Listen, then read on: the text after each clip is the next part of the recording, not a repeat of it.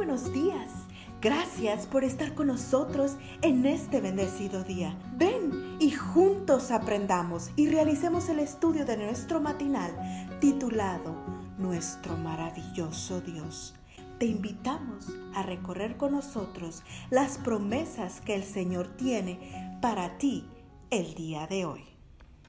Solamente un inquilino que habite Cristo por la fe en vuestros corazones, a fin de que arraigados y cimentados en amor, seáis plenamente capaces de comprender con todos los santos cuál sea la anchura, la longitud, la profundidad y la altura, y de conocer el amor de Cristo que excede a todo conocimiento, para que seáis llenos de toda plenitud de Dios. Efesios 3, 17 al 19. ¿Qué quiere decir el apóstol Pablo en nuestro versículo de hoy cuando escribe que habite Cristo por la fe en vuestros corazones? La clave para responder la encontramos en la palabra griega que aquí se usa, katoikeo, que significa habitar, morar, permanecer, según A. T. Robertson. El término literalmente es establecer un hogar o también sentirse como en casa, de acuerdo a estos significados, en opinión de Robertson, lo que el texto indica es que se le pida a Cristo que establezca su morada en nuestro corazón de manera permanente. Qué interesante. Lo que Pablo nos está diciendo en este sublime pasaje de la Escritura es que no debemos tratar a Cristo como un inquilino que temporalmente habita en nuestros corazones. ¿Por qué ha de ser así?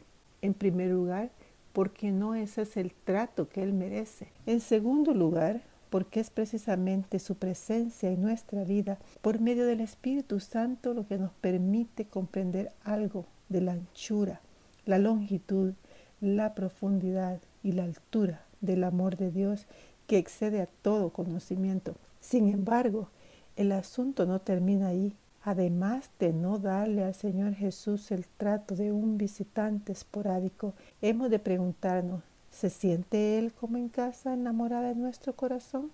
En este punto conviene recordar la visita que el Señor hizo a Abraham justo antes de la destrucción de Sodoma. Ver Génesis capítulos 18 y 19. ¿Por qué el Señor no tuvo problema alguno en visitar a Abraham e incluso comer con él?